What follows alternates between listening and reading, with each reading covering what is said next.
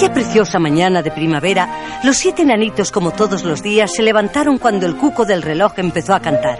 ¿Quién camina hoy? Quiero decir, ¿quién cocina hoy?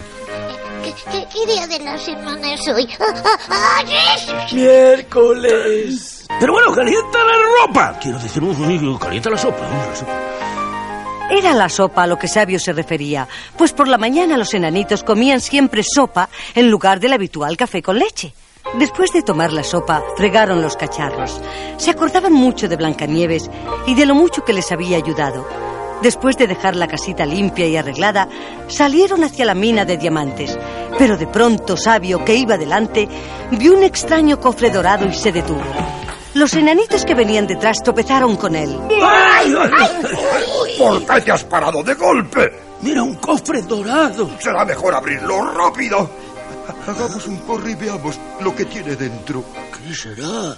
¡Ábrelo ya! Una llave de oro. ¿Y qué será lo que se abre con ella? Mirad, hay también una bota. Qu- Quiero decir, una nota, una nota. Ah, Vamos, ah, ah, yo, eh, léela deprisa. Ah, ah, ah. Ay, hoy, a medianoche, dentro de un rayo de luna, encontraréis una puerta en la mina de diamantes. Esa puerta solo se abre usando la llave de oro. Abrid la puerta a medianoche. Encontraréis el mejor tesoro. Sin entender muy bien lo que todo aquello significaba, los enanitos continuaron su camino en dirección a la mina de diamantes. Aquel día se escuchaban unos extraños ruidos en la mina. Parecen que caen ca- ca- ca- casamillos. Quiero, quiero decir, pare- parece que alguien está dando gol- gol- gol- golpes con un martillo. Hasta me dan ganas de estornudar. Ah. Esta vez, el estornudo fue tan fuerte que hasta perdió los zapatos. Entonces sucedió algo muy extraño. Dentro de los zapatos de Mocoso había otra nota que decía... Este papel de zapato da el procedimiento exacto. Contad de uno hasta diez, otra vez y otra vez. Ahora las cosas parecían más claras. Solo tenían que contar hasta diez y esperar que el reloj diese las doce campanadas de medianoche. En aquel momento apareció una puerta que nunca había estado en aquel lugar. Gruñón cogió entonces la llave de oro y la metió en la cerradura. Entró perfectamente, pero la puerta era muy pesada y él solo no conseguía abrirla. Todos al mismo viento. O sea, todos al mismo tiempo. ¡Se está abriendo! Ya está. Parece el salón de un palacio. ¡Qué bonito! Esto no tiene ninguna gracia. Parece que va a haber una fiesta. Mirad los camareros. Eh, Eran ellos los que estaban tocando los caramillos. Lo- que quiero decir es, mirad los carpinteros. Eran ellos los que golpeaban con los martillos. Pero ¿por qué nos han mandado esas notas? Esto me suena a trampa. Mirad cómo aquel diente está estropeado. Quiero decir cómo, cómo aquella gente viene a nuestro lado. Esto está empezando a ser peligroso. ¡Vamos a huir! Sería mejor que nos hubiéramos quedado en casa durmiendo. Lo mejor es apuntar con la carabina. O sea, lo mejor es que volvamos a la mina. ¿Por qué? ¿Queréis huir de mí? ¿Ya no me conocéis? ¡Blancanieves!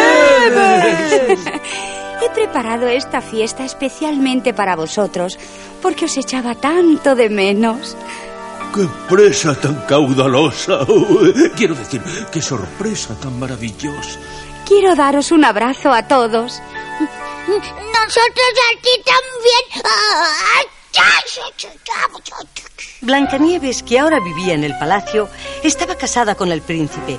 Continuaba queriendo mucho a sus amigos los enanitos, que un día la habían recogido en el bosque. Por eso había organizado una gran fiesta en su honor. Además, había decidido pasar una semana entera en casa de los siete enanitos, recordando los tiempos maravillosos en que habían vivido juntos. Todo volvió a ser como en los viejos tiempos. Prepáranos una de esas deliciosas comidas que nos hacías antes. Yo quiero pasteles. Yo empanadas. ¿Y quién se acuerda de lo que yo siempre os decía antes de comer? Teníamos que matar un enano. Eh, Quiero decir que teníamos que lavarnos las manos. Todos los días Blancanieves hacía la comida, fregaba los cacharros, recogía la casa, lavaba y cosía la ropa y se divertía con ellos. Pero aquella semana tan feliz pasó muy rápido y llegó el día que Blancanieves debía regresar al palacio. Vuelve pronto a visitarnos. ¡Ay, ay, ay! ¿Por qué no pasas con nosotros una semana a- a la semana? Eso es imposible. Tendría que quedarme aquí para siempre. Pero prometo volver a visitaros pronto. Cada vez como más bananas. Quiero decir, eh, si puede ser una semana al año. Así Blancanieves aprenderá a hablar como tú, sabio.